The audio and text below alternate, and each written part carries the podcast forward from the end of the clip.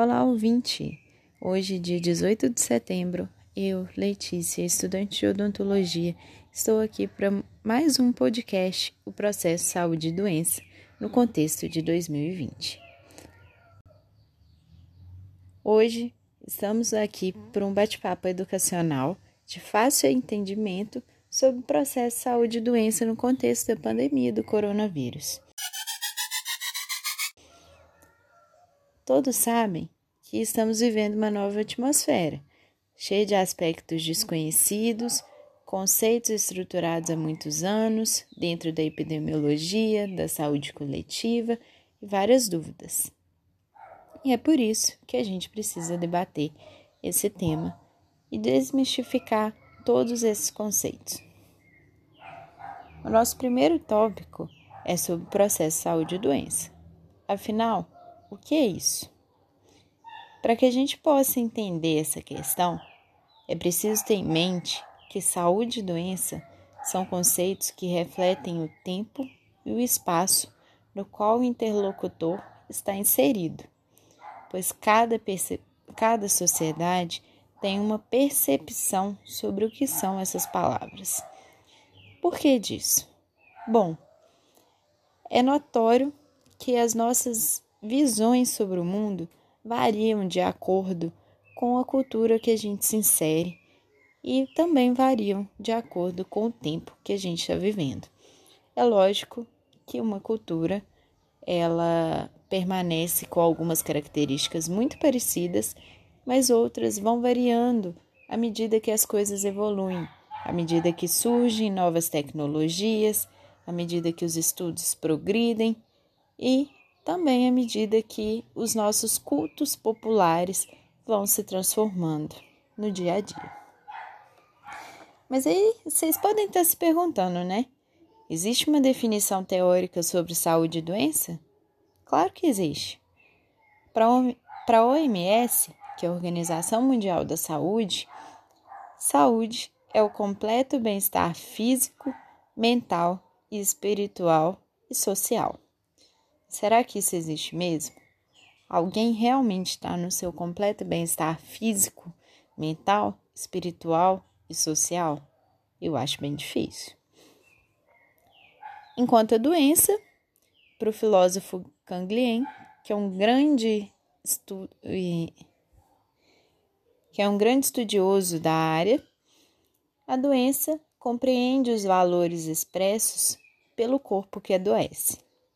Isso seria, por exemplo, a dor que uma pessoa sente quando o seu corpo não está dentro das normalidades que essa pessoa acredita ser o mais comum ou o mais adequado.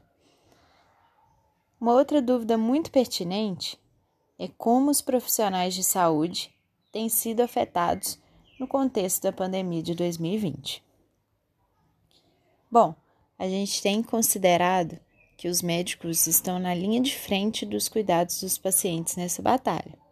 Não só médicos, mas farmacêuticos, enfermeiros, profissionais que estão realmente dentro dos hospitais tendo contato diário com esses pacientes. O que tem pesado é: será que a gente dá realmente apoio e amparo a esses profissionais? Será que esses profissionais também não estão numa fase que requer o nosso cuidado? A gente precisa lembrar que esse contato diário com pacientes, a distância da família que está cumprindo o isolamento social, atrelada à falta de informação técnica, porque a gente vive num contexto em que faltam muitas informações científicas, porque é uma doença nova que conseguiu mudar toda a rotina do mundo.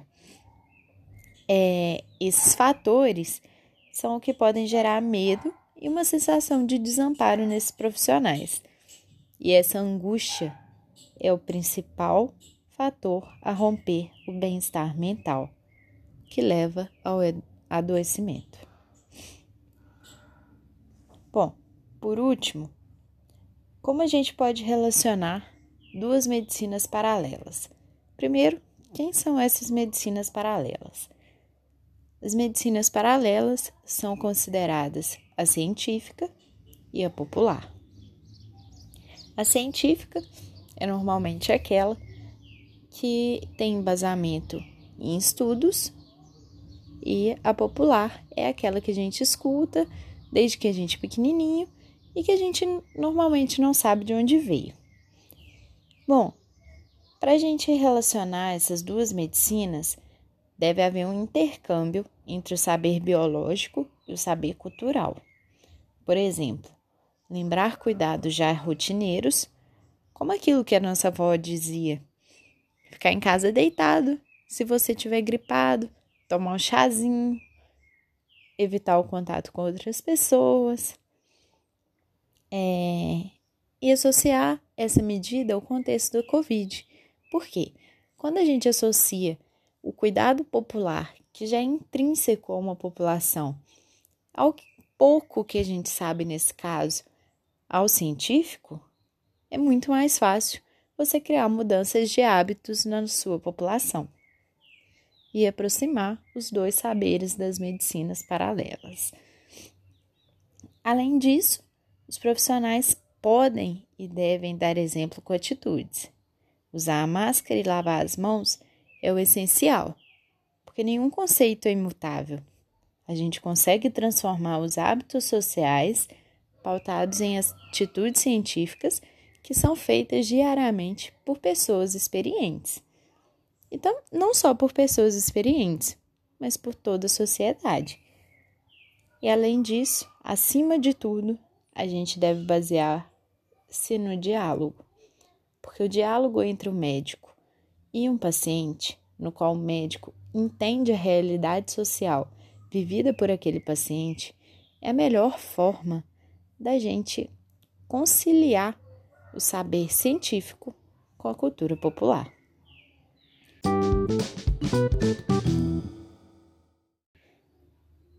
Pessoal, espero que vocês tenham gostado do podcast do dia e estejam ansiosos para o nosso próximo encontro.